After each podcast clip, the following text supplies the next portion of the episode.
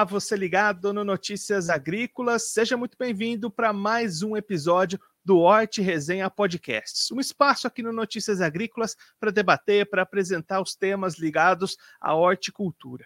E o episódio de hoje vai ser dedicado à pitaia, uma fruta exótica mas que tem ganhado o paladar dos brasileiros. E para conversar com a gente sobre esse assunto, ajudar a gente a entender um pouquinho mais sobre o atual cenário da cultura da pitaia, um pouquinho dos desafios do produtor, onde é que ele precisa prestar mais atenção no seu manejo, a gente recebe aqui o José Otávio Menten, ele que é professor da Exalc USP, já está aqui conosco. José, professor, seja muito bem-vindo, é um prazer tê-lo aqui no Arte Resenha Podcast. É um grande prazer para mim fico à disposição aí para tentar esclarecer e levar essa importância da diversidade de, de hortifruti é, para o Brasil. Nós temos que expandir um pouco isso daí e essa é uma boa possibilidade. Professora, a pitaia é uma fruta diferente, às vezes até muitas pessoas não conhecem ainda. Da onde que ela vem, qual que é a origem dela e como é que ela chegou aqui no Brasil? Olha, nós temos é, as pitaias, elas incluem diversas espécies e dentro de cada espécie nós temos muitas variedades. Algumas são inclusive nativas aqui do Brasil, mas a maior parte delas são é, materiais provenientes da, da América Central. E ela é meia, talvez as pessoas conheçam o figo da Índia. Pitaia é uma cactácea também, Figo da Índia é um pouco mais antigo, conhecido, só que não tem tanto, tem tido tanto sucesso como nós estamos tendo com a, com a pitaia em termos de termos comerciais. E, e, então eu acho que eh, quem conhece figo da Índia vai se lembrar muito bem da pitaia. E aí, professor, hoje, quando a gente fala no cultivo da pitaia aqui no Brasil, o que, que representa, qual que é o tamanho dessa produção, onde é que ela está concentrada, qual que é esse mapa da pitaia hoje em dia aqui no país?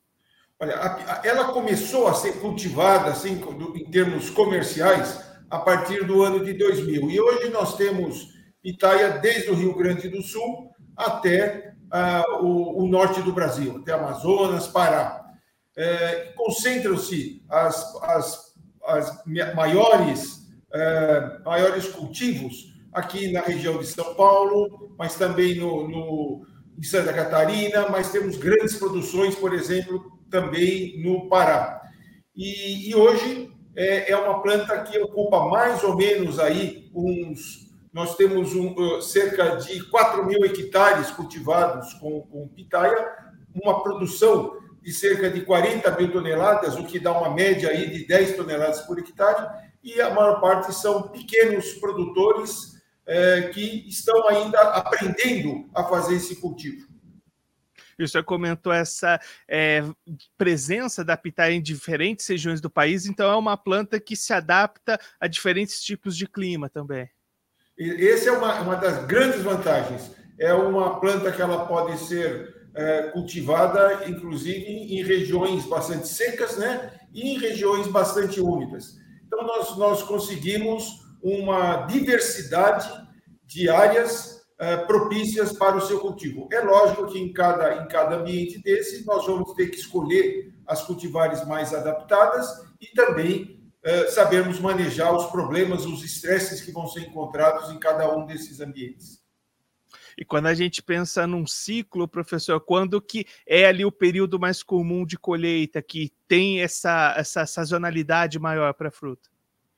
O, o, a, na maior parte do Brasil, nós vamos é, colher pitaia agora nos meses que vão de é, março, abril até junho. É, é um período que normalmente se produz, mas com as técnicas que estão sendo desenvolvidas, com as possibilidades de, de poda, de adubação adequada, certamente nós vamos ampliar essas áreas, esses períodos de disponibilidade de fruto, para tornar a cultura ainda mais uh, atraente para a nossa população. É, professor, entrando justamente nessas questões de manejo, de cultivo, como que é feito esse cultivo da pitaia? É uma cultura que precisa de muita tecnologia, de muitas ações. Como que é esse manejo aí no dia a dia? existem dois sistemas de produção que são os mais uh, os mais utilizados aqui no Brasil. Uh, uma delas é a espaldeira, que parece assim como uma, uma, uma, um cultivo de um, de, uma, de um vinhedo, né? que nós temos um, um arame onde ela vai se desenvolver, a, a típica espaldeira, e o sistema que nós começamos aqui, mas que está sendo substituído pela espaldeira, é o sistema de estacas, onde a gente tem uma estaca que pode ser de concreto ou pode ser de, de madeira, e que é uma, é, é uma cactácea que é uma trepadeira. Então, ela se adequa a esses dois sistemas de cultivo.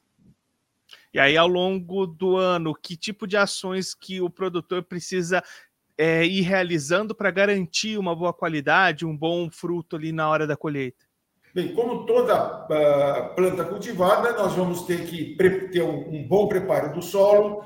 É muito importante que as mudas uh, sejam provenientes de viveiros uh, idôneos, já que uma série de, de problemas de, de, doenças e outras pragas podem ser transportadas e transmitidas por, esse, por essa planta que é, é propagada vegetativamente. E depois nós temos que cuidar muito bem da, da floração, no momento da floração, em alguns casos, há necessidade do desbaste para que haja um número adequado de frutos por, por planta e eh, fazemos uma, uma boa polinização. Existem algumas espécies que são que se autopolinizam e existem algumas espécies onde há necessidade de nós termos um, um, diferentes variedades para que haja a fertilização adequada dos frutos. E aí, nessa questão de manejo, né, professor, um ponto importante são as doenças que acontecem ali em qualquer tipo de cultivo. Quais que são as principais doenças que afetam a pitaia e aquelas que o produtor precisa ter mais atenção na hora de manejar ali a sua produção? Ah, como toda planta cultivada, nós vamos ter problemas com fungos, com bactérias, com vírus e com nematóides. É, a doença que mais é, preocupa a, os produtores de, de pitaia aqui no Brasil é a, o cancro ou podridão negra. Inclusive, essa é uma doença ainda polêmica. É, se a gente pegar, nós temos duas ou três boas publicações sobre pitaias aqui no Brasil, é, escritas por especialistas, pelos principais especialistas, e é, o agente causal dessa doença, ele ainda não está oficialmente é, citado aqui no Brasil, mas todas as nossas evidências são que é, é, é uma doença que já é endêmica, que está em todos os locais, mas precisa ser melhor relatada. Além dessa doença, nós temos a antracnose, que é causada pelo coletótropo, nós temos as manchas. As manchas, as manchas elas podem ocorrer tanto nos cladódios, que é a parte da haste da planta, como nos frutos. E aí nós vamos ter essas manchas causadas por diferentes patógenos, como a curvulária, como a alternária, como a botrodiplodia. Então, existem diferentes fungos que podem causar essas, essas diferentes manchas, tanto nos cladódios como nos frutos. E nós temos também algumas podridões radiculares eh, na, na região do colo e no sistema radicular. Além disso, nós temos uma bacteriose, é, que é causada por uma, uma, bactéria que causa então uma podridão é, mole nessa, nessa pitaia. Nós temos uma doença de vírus e nós temos os nematóides que causam as galhas. Então, nós temos que estar preparados para fazer um diagnóstico o mais cedo possível dessas, dessas doenças, assim como das outras pragas de insetos, é, que, é, e fazer o manejo usando as, as possibilidades, as medidas disponíveis e que estão sendo cada vez mais desenvolvidas aqui no Brasil. E quais que são os pontos de atenção para o produtor, professor? É fazer o um monitoramento dessas áreas? São aplicações preventivas? Onde é que o produtor precisa colocar o foco dele para manter uma boa qualidade, uma boa produção? Bem, um, ponto importante que a gente fala em manejo de doença, a gente tem sempre que pensar no manejo integrado, que é a utilização de todas as técnicas disponíveis. Por ser uma cultura de pequeno, é, pequena expressão econômica, pequena área plantada, nós não temos, por exemplo, defensivos, fungicidas químicos registrados para essa cultura. E vocês sabem que a gente só pode aplicar um produto químico que esteja registrado para um determinado alvo, um determinado agente causal, mas para uma cultura. Então, nós não temos uh, fungicidas químicos disponíveis. Nós podemos usar alguns uh, fungicidas biológicos, que estão crescendo muito, estão sendo disponibilizados já, e, e, a, e, a, e a, a utilização desses fungicidas biológicos, o registro é apenas pelo alvo. Então, se eu tenho uma doença causada por uma por um coletótrico que esteja em qualquer cultura, eu posso utilizar esse produto, mas nós devemos usar principalmente as medidas culturais, é, que começam, então, pela, pela, por uma, uma muda adequada, a escolha da área é, de cultivo, é, fazer, sempre que aparecer qualquer tipo é, de, de, de, sintoma na planta, fazer eliminação de, da parte dessa planta, ou em alguns casos de toda a planta, fazer a eliminação adequada uh, dessas, dessa parte uh, doente da planta, seja através da queima, seja através do enterrio, em locais sempre bem distantes da, da, da, do cultivo. Então, todas essas, essas, medidas sanitárias, uma poda bem feita, uh, eliminando qualquer, qualquer tipo de, de anomalia, de anormalidade que apareça na planta. Então, todas essas medidas é, devem ser tomadas. E estão aparecendo as primeiras evidências de alguns materiais, por exemplo, que possam apresentar alguma resistência a alguns patógenos.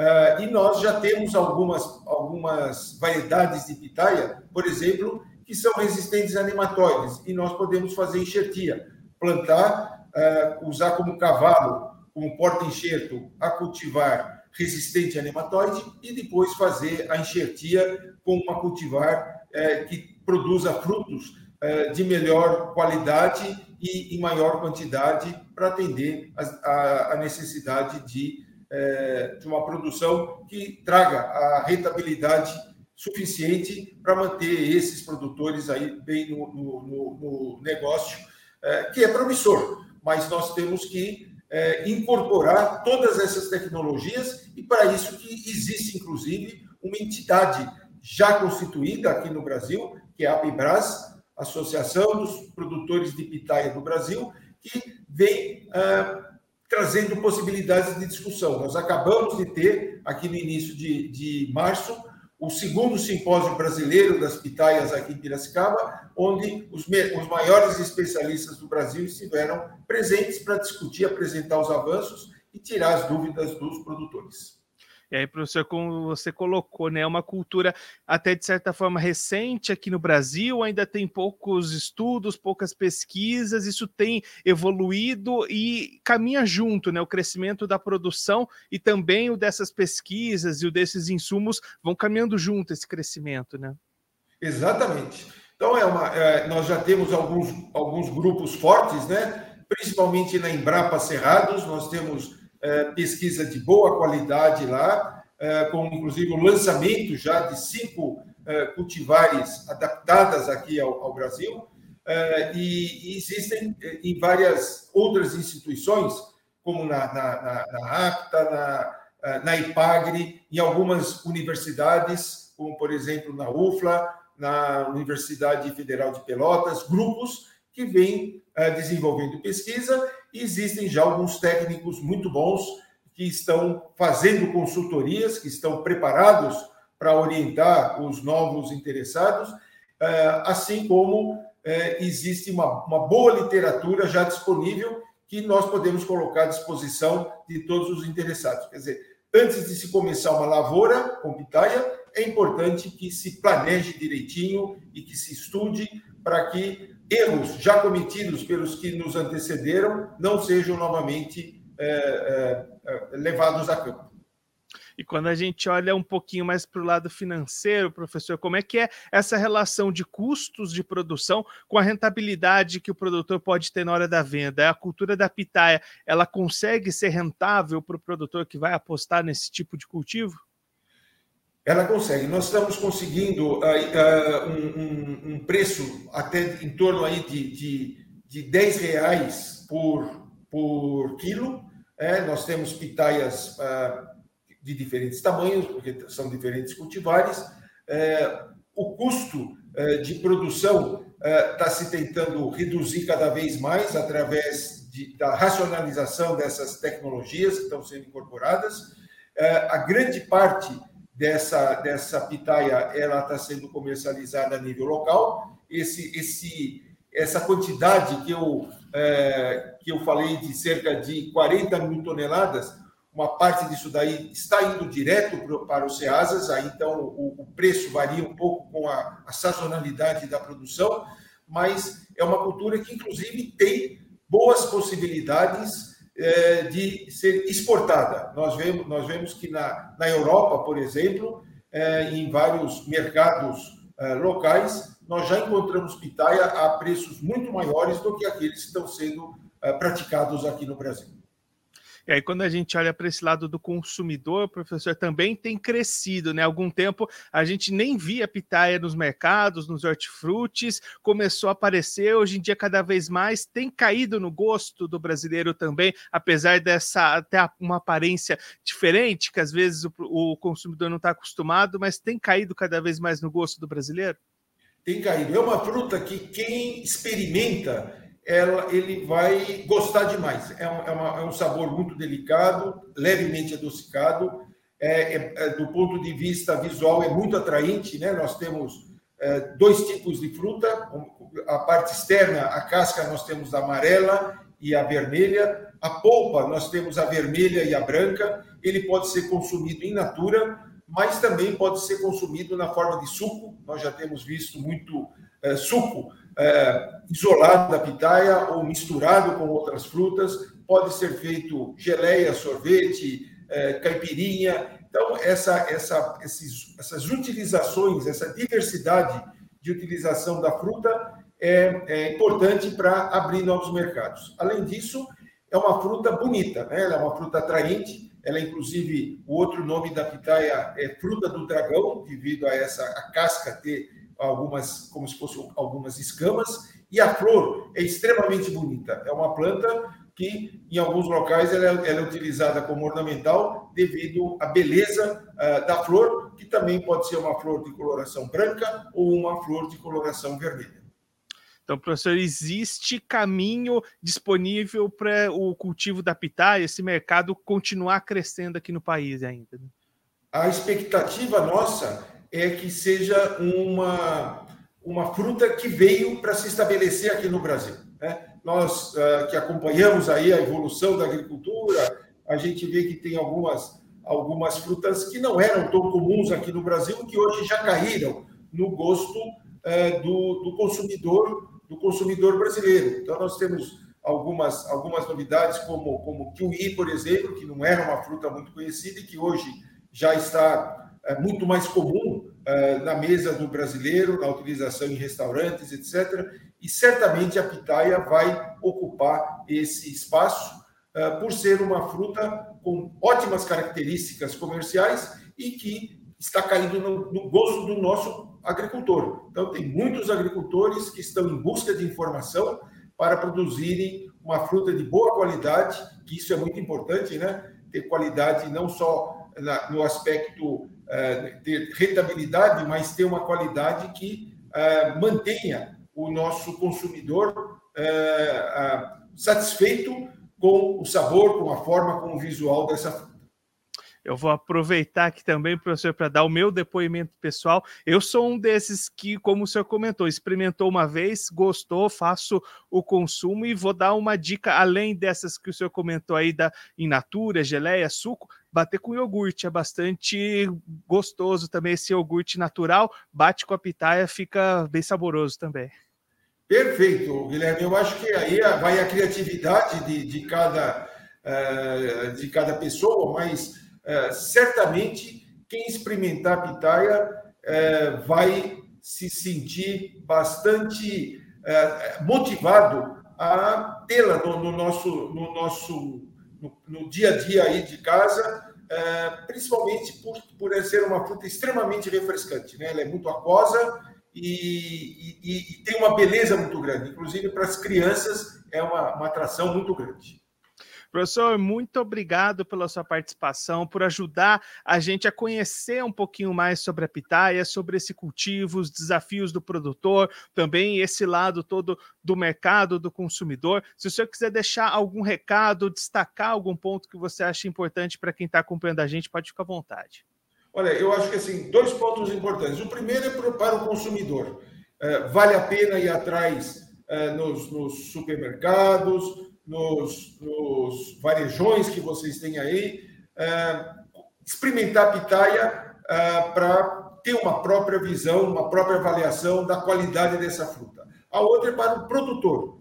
É, é importante que você estude antes, e hoje nós temos uma boa, já temos boas informações para que ao começar o seu cultivo você não implique, não, não siga é, procedimentos que não são os mais adequados. Então, hoje nós temos é, várias publicações, nós temos especialistas, nós temos bons viveristas que podem colocar ah, esse, essa, esse, esse material de melhor qualidade e informação para os agricultores. E estimular também meus colegas professores, pesquisadores, para que incluam em suas atividades de pesquisa, sempre que possível, aí quem, quem tiver disponibilidade, fazer mais alguns estudos, porque nós precisamos de estudos em todas as áreas, desde a área de propagação, na área de manejo da cultura, eh, na área de adubação. Então, em todas as áreas, o que vier de tecnologia vai ser bastante interessante para ajudar o nosso agricultor a, a ter mais uma a, fruta a, eh, no seu pomar, e isso vai trazer mais recurso, mais lucro ao produtor, e isso é bom para o Brasil como um todo. Professor José Otávio Mentem, a gente reitera o nosso agradecimento pela sua participação. A gente deixa as portas do Notícias Agrícolas, do Horti Resenha Podcasts, aberta para o senhor sempre voltar e contribuir conosco, com todos os produtores e o pessoal do Brasil. Mais uma vez, muito obrigado. Sempre à disposição. Um grande abraço a todos. E você que está acompanhando Notícias Agrícolas, o Hort Resenha Podcasts de hoje vai ficando por aqui, mas na semana que vem tem mais um episódio. A gente te espera aqui no Notícias Agrícolas, toda quinta-feira às três da tarde. Tem Hort Resenha Podcasts para você. Vem para resenha!